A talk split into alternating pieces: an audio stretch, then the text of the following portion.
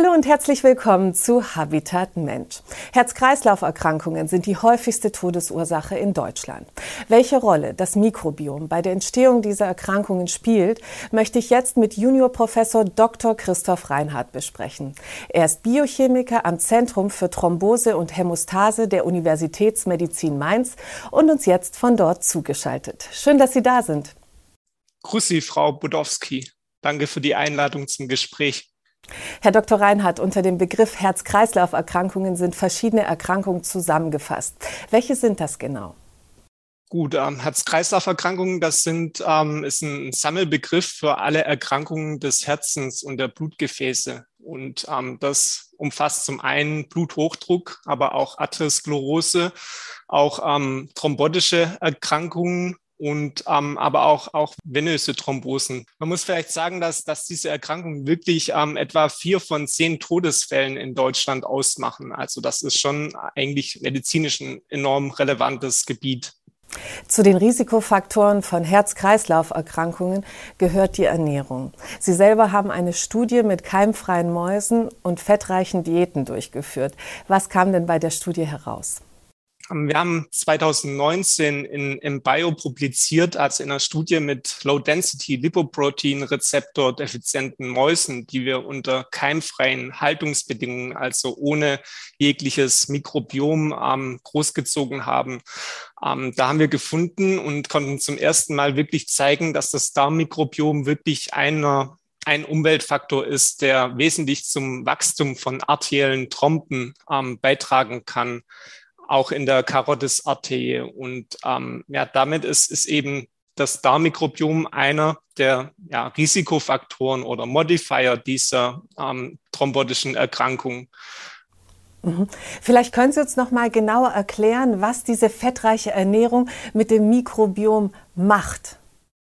Es ist so, dass die, ähm, die fettreiche Ernährung eben ähm, das, das Mikrobiom insofern verändert, dass eben der Anteil von Firmicutes und Bacteroidetes ähm, verändert wird. Das sind so die, ähm, die Haupt, ähm, ja, Phyla in, in dem Mikrobiom, die Hauptstämme des Mikrobioms. Und ähm, die verändern sich in ernährungsabhängiger Weise und wir haben dadurch eben eine Dysbiose in diesem, in diesem mikrobiellen Ökosystem im Darm. Der Darm, der stellt eigentlich eine, eine Barriere, eine physiologische Barriere dar.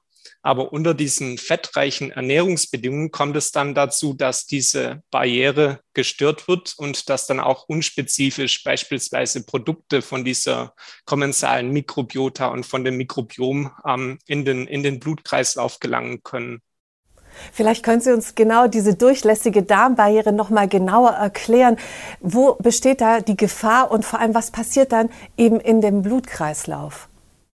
Also im Prinzip sind wir durch, durch diese Darmbarriere wirklich gut ähm, vor, vor der Einleitung von Entzündungsreaktionen geschützt. Aber unter dieser fettreichen Ernährung ist es dann so, dass eben ähm, ja, Bestandteile dieser kommensalen Mikroorganismen ähm, in, in den Pfortaderkreislauf gelangen. Und ähm, die können durchaus dann auch ähm, die, die Leber als Organsystem erreichen. Und normalerweise ähm, ist diese Barriere dicht, aber wenn wir dann kontinuierlich diesen, diesen ähm, Mustern der Mikroorganismen ausgesetzt sind, dann führt es zu einer veränderten ähm, Immunreaktion und zu einer verstärkten, chronisch verstärkten Entzündung welche Ernährung wäre denn dann sinnvoll, um Herz-Kreislauf-Erkrankungen vorzubeugen? Ballaststoffreiche Ernährung ist wirklich gut, um ähm, quasi die Entstehung von, von Herz-Kreislauf-Erkrankungen zu verhindern und sozusagen hier präventiv einzuwirken. Ähm, es ist auch so, dass, dass man beispielsweise mit dem, mit dem Verzehr von Fructose ähm, quasi vorsichtig sein sollte, weil diese, dieses Nahrungsmittel eben dann auch ähm, zur Entstehung von nicht-alkoholischen Fettlebererkrankungen beitragen kann und das natürlich auch ähm, quasi zur Entstehung von Herz-Kreislauf-Erkrankungen dann beitragen kann. Ein hoher Cholesterinspiegel gilt auch als Risikofaktor für Herz-Kreislauf-Erkrankungen. Wie entsteht der und welche Gefahren gehen von ihm aus? Genau, also so ein hoher Cholesterinspiegel, der ist insbesondere eben durch einen erhöhten Anteil an Low-Density-Lipoproteinpartikeln gekennzeichnet. Und ähm, das entsteht eben durch so eine ähm, ja, fettreiche und Fleisch und milchlastige Ernährung einerseits, aber andererseits eben hat es auch eine sehr starke ähm, ja, genetische Komponente. Das muss man, das muss man dazu sagen. Und diese Lipoproteinpartikel, diese ähm, Low-Density-Lipoproteinpartikel, die ähm, sind eben wesentliche Faktoren, die zur Entstehung von einer endothelialen Dysfunktion ähm, beitragen können. Könnte denn äh, das Mikrobiom hilfreich sein, diesen hohen Cholesterinspiegel zu reduzieren? Genau, also es gibt eben ähm, Mikroorganismen ähm, in, in unserem Darm, die eben ähm, dann die Bildung von ähm, sekundären ähm, Gallensäuren fördert und auch die Bildung von Coprostanol aus diesem Cholesterol im, im Ilium. Und ähm, das hilft eben dabei, dann auch das Cholesterol auszuscheiden. Auch ein Risikofaktor, der ja häufig äh, genannt wird, ist das TMAO. Was ist denn das genau und wie entsteht das überhaupt? Dieses ähm, Trimethylamin-N-Oxid, ähm, das ähm, konnten zahlreiche Studien aus den USA auch zeigen, dass ähm, dieses, ähm, dieser Cholin-Metabolit ähm, durch kommensale Mikroorganismen ähm, gebildet wird. Und das ist einer der Faktoren, die quasi vom Mikrobiom ähm, hergestellt werden und die in, in schädlicher Weise wirklich dann auch auf die Endothelfunktion und auch auf die Thrombozytenfunktion wirken kann. Besonders rotes Fleisch wird ja mit TMAO in Verbindung gebracht. Ist das richtig? Das ist richtig. Also es kommt vor allem eben in, in rotem Fleisch ähm, vor, dieses Cholin das ist cholinreich oder auch im, im Eigelb ähm, oder eventuell auch im, im Fisch. Mhm. Wäre es dann äh, tatsächlich hilfreich, dass man gerade den Verzehr von rotem Fleisch etwas reduziert? Genau, also wenn man das einschränken könnte und ähm, das wäre auf jeden Fall eben sinnvoll, ob um ähm, durch durch Carnitin ähm, haltige Lebensmittel dann eben die die Zufuhr von von diesen Cholin-Metaboliten ähm, einzuschränken. Ein weiterer Risikofaktor ist das metabolische Syndrom. Was versteht man denn genau darunter und vor allem, wer ist davon betroffen? So das metabolische Syndrom, das ist wiederum ein, ein Sammelbegriff ähm, von, von verschiedenen Erkrankungen. Also das umfasst einerseits Übergewicht, Bluthochdruck, auch ähm, Störungen im Zucker- und im Fettstoffwechsel. Und wenn mehrere dieser, dieser Erkrankungen sozusagen zusammenkommen, dann ähm, spricht man von dem sogenannten metabolischen Syndrom.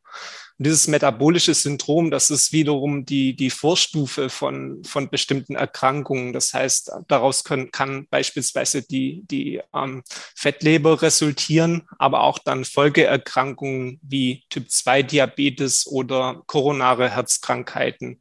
Und man sieht ganz deutlich natürlich, dass das eine Erkrankung ist, die lifestyle-abhängig ist und ernährungsabhängig ist. Und ähm, genau, wenn man da eben frühzeitig intervenieren kann, dann ähm, kann man eben das Schlimmste sozusagen auch schon verhindern.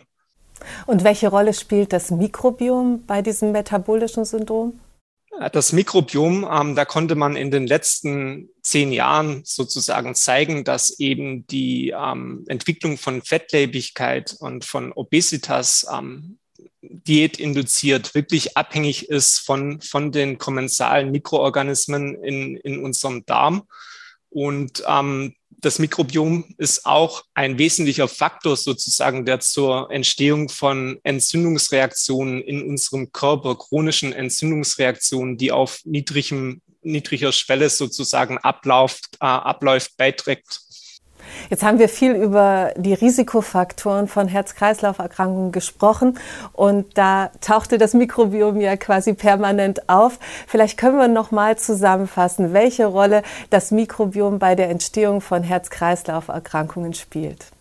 Also zusammenfassend, denke ich, kann man sagen, dass das Mikrobiom ähm, halt entscheidend für die Ausprägung von, von vielfältigen metabolischen Erkrankungen ist. Ja, es fördert einerseits die Entwicklung von Adipositas und ähm, durch diese mikrobiellen Muster, also diese entzündungsauslösenden Muster dieser Darmbakterien, ähm, kommt es eben zur Aktivierung von verschiedenen Immunprozessen und Entzündungsprozessen in unserem Körper. Also das Mikrobiom ist ein Faktor, der wirklich dann auch chronische Entzündungsprozesse fördert.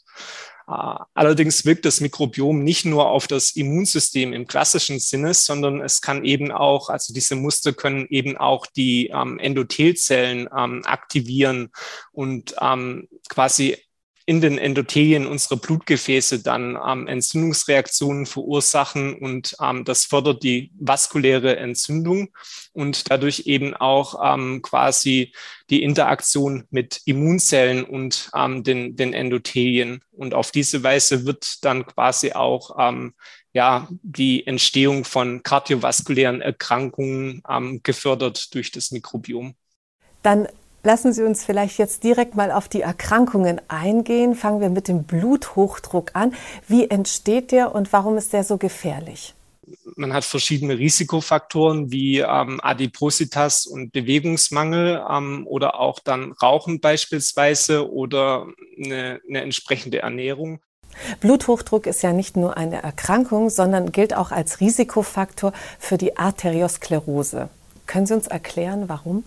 Ja, es ist so, dass dieser erhöhte Blutdruck, der Bluthochdruck dann zu einer geschädigten ähm, Gefäßwand führt. Also das Endothel von großen Leitungsgefäßen wird eben durch diesen Bluthochdruck dann ähm, geschädigt und das ähm, führt dann zu einer arteriellen Dysfunktion. Und das ist sozusagen die Voraussetzung dann, dass, dass sich eine Entzündung an diesen ähm, Gefäßen ausbilden kann. Mhm. Die Arteriosklerose gilt ja mittlerweile als Volkskrankheit. In welchem Alter tritt die denn auf? Ja, das ist ganz interessant. Also man hat wirklich in den letzten Jahren auch gefunden, dass die wirklich schon ähm, im Jugendalter, ähm, dass es da schon Veränderungen in den Gefäßen ähm, gibt, die dann natürlich noch nicht symptomatisch sind, aber die Symptome, die treten dann eben in der mittleren Lebensphase erst, erst auf. Das heißt, ähm, durch, durch Prävention könnte man quasi ähm, ziemlich, ziemlich viel in der Entwicklung der Arteriosklerose machen. Können Sie uns vielleicht kurz beschreiben, wie Symptome aussehen? Die Symptome der, der Arteriosklerose sind natürlich ähm, dann durch, durch den Bluthochdruck oder durch ähm, quasi auch dann Trompen, die, die entstehen können, charakterisiert und man hat eben ähm, Verengungen und ähm, Stenosen in, in großen Leitungsgefäßen und man findet dort eben auch die, die Bildung dann von arteriosklerotischen Läsionen. Also von dem her, das ist, ist ähm, wirklich wichtig, dass man eben da frühzeitig schaut auch ein bisschen auf den Lifestyle, oder? Auch schon in, in jungen Jahren sozusagen. Genau, ähm, das ist ganz wichtig. Also vor allem, ähm, wenn man wenn man bedenkt, dass eben ähm, die Obesitas ähm, bei bei Kindern und Jugendlichen wirklich ein enormes ähm, Problem ist und auch der Bewegungsmangel. Und ähm, dann kann man natürlich wahrscheinlich extrapolieren, dass, dass es wirklich ein, ein, großes Problem auch in der, in der Zukunft bleiben wird, auch wenn sich die Behandlung dieser Erkrankungen ähm, mit der Zeit wirklich sehr gut entwickelt und verbessert hat. Die Arteriosklerose, die zieht ja auch sehr schwerwiegende Folgeerkrankungen nach sich. Vielleicht können Sie uns sagen, welche das sind bei der Arteriosklerose, also die, die wichtigsten Folgeerkrankungen sind ähm, sozusagen der Herzinfarkt durch ähm, eben dann ähm, arteriosklerotische Plaques und auch ähm, thrombotische Ereignisse in den Herzkranzgefäßen. Ähm, das ist ein, ein, sehr großes Problem. Und da hat sich natürlich in, in den vergangenen Jahren wirklich in der Therapie auch ähm, viel verbessert. Und das andere große Feld, das ist natürlich der Schlaganfall. Also man hat oft die Entwicklung von arteriosklerotischen Plaques wirklich an an ähm, Gefäßstrukturen, ähm, die dann ähm, sich aufzweigen und wo dieser laminare Fluss ähm, des Blutes sozusagen gestört ist. Mhm. Diese Plaques, die sich da bilden, die bekommt man nicht wieder los, oder? Es ist, es ist wirklich, also es sind dynamische Strukturen, aber ich denke, es ist wirklich schwer, schwierig, die ähm, wieder loszubekommen. Also man kann äh, in bestimmten Regionen, zum Beispiel ähm, in der, in der Halsschlagader, diese Plaques dann operativ ähm, ent, entfernen und ähm, so quasi eingreifen. Aber es ist natürlich eine, eine altersabhängige ähm, Entwicklung dieser, dieser Erkrankung vorhanden. Und ähm, deswegen ist wirklich ähm, ja, das Allerbeste, wenn man, wenn man präventiv etwas, etwas machen kann und ähm, wenn man die Entwicklung dieser, dieser Plaques durch die Therapie eben ähm, ja, verlangsamen kann, um dann Zeit zu gewinnen. Eine Folgeerkrankung der Arteriosklerose ist hier auch die Thrombose. Und Sie selber forschen ja zum Zusammenhang von Thrombosen und Mikrobiom. Was konnten Sie da bisher herausfinden? Wir konnten eben in, in unseren Arbeiten ähm, zeigen, dass eben die, die Besiedlung mit einer kommensalen Mikrobiota eben die Aktivierung von Endothelzellen und vor allem auch die, die Synthese von, von Willebrand-Faktor, das ist ja auch ein Akutphaseprotein, ähm, verstärken konnte. Und auf diese Weise war eben dann die, die Thrombusbildung und vor allem das Thrombuswachstum vergrößert. Andererseits konnten wir auch zeigen, dass, dass die kommensale Darmflora auf die Aktivierung von, von Thrombozyten ähm, einen Einfluss ausübt. Also die adhäsionsabhängige Aktivierung von Thrombozyten an Kollagenstrukturen, wie die beispielsweise bei der Rupturierung von Plaques auftritt, ähm, war eben ähm, verstärkt in kolonisierten Mäusen im Vergleich zu, zu keimfreien Mäusen, denen eben dieser, dieser chronisch entzündliche Faktor Mikrobiom vollständig fehlt. Das heißt, das Mikrobiom spielt hier wirklich eine sehr schlechte Rolle, sage ich mal, was unsere Gesundheit betrifft.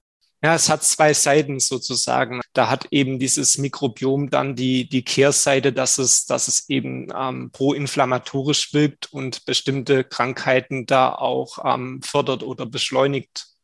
Sie haben sich ja auch die Kommunikation von Darm und Leber genauer angeschaut. Können Sie uns beschreiben, wie die funktioniert? Wir hatten kürzlich eine Studie in eScience publiziert, wo wir eben genau zeigen konnten, dass durch die Kolonisierung der Mäuse eben gezielt auch bestimmte metabolische Signalwege ähm, in, in den und Stoffwechselwege in den Endothelzellen ähm, beeinflusst werden. Also die Vorhandensein des Mikrobioms, die beeinflusst eben dann auch metabolische Prozesse wirklich in, in diesem Endothel der Leber. Und es ist natürlich auch nicht auszuschließen, dass auch ähm, zahlreiche andere Organsysteme und spezialisierte Gefäßsysteme in diesen, Or äh, in diesen Organen durch die Darmflora und durch das Mikrobiom beeinflusst werden. Das heißt, es gibt nicht nur die Darm-Hirn-Achse, sondern eben jetzt auch die Darm-Leber-Achse. Genau. Und ähm, womöglich auch, auch in anderen, in anderen Gefäßsystemen ähm, Einflüsse, die, die auf das Vorhandensein des Mikrobioms und auch auf Entzündungsprozesse oder auf, auf immunologischen Prozessen dann, dann beruhen. Dann lassen Sie uns noch abschließend auf das Thema Prävention kommen. Ist es denn denkbar, dass das Mikrobiom für präventive und diagnostische Zwecke bald eingesetzt wird? Ja, experimentell gibt es tatsächlich erste Studien, in denen ähm, bestimmte Bakterienarten des Mikrobioms wirklich als, als pharmazeutische Targets definiert wurden. Und natürlich ist das wahrscheinlich etwas, was ähm, noch einige Zeit in der Entwicklung sicherlich brauchen wird. Aber ähm, die andere Möglichkeit ist eben, dass das Mikrobiom dann auch durch, durch Ernährung zu beeinflussen. Und ich denke, das ist etwas, wo man, wo man mit der Prävention ähm, wirklich am besten ähm, ansetzen kann. Ja, die Ernährung, da können wir wahrscheinlich auch am meisten selbst dafür tun. Könnten wir zum Beispiel auch Probiotika und Präbiotika präventiv nehmen? Macht das Sinn?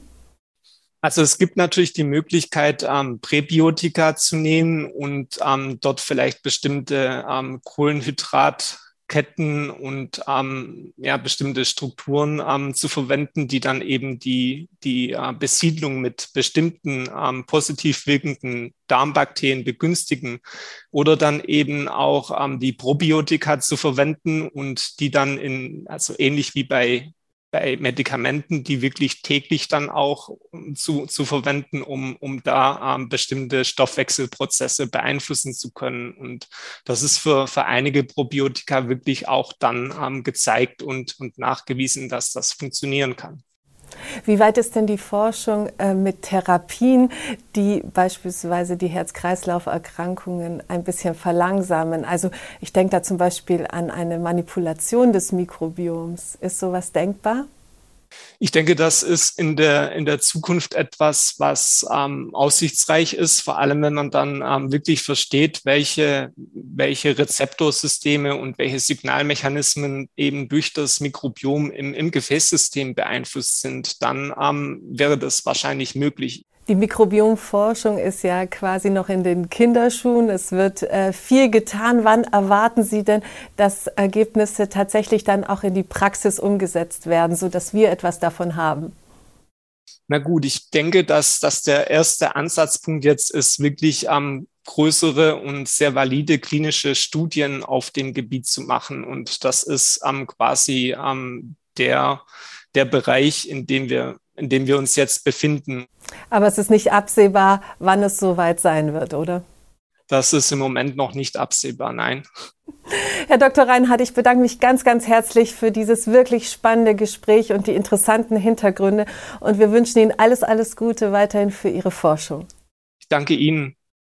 Das war Habitat Mensch für heute. Mehr Informationen zum Thema Herz-Kreislauf-Erkrankungen gibt es auf unserer Facebook-Seite und natürlich können Sie alle unsere Habitat Mensch-Sendungen jederzeit auf YouTube anklicken. Ich bedanke mich ganz herzlich für Ihr Interesse und sage Tschüss. Bis zum nächsten Mal.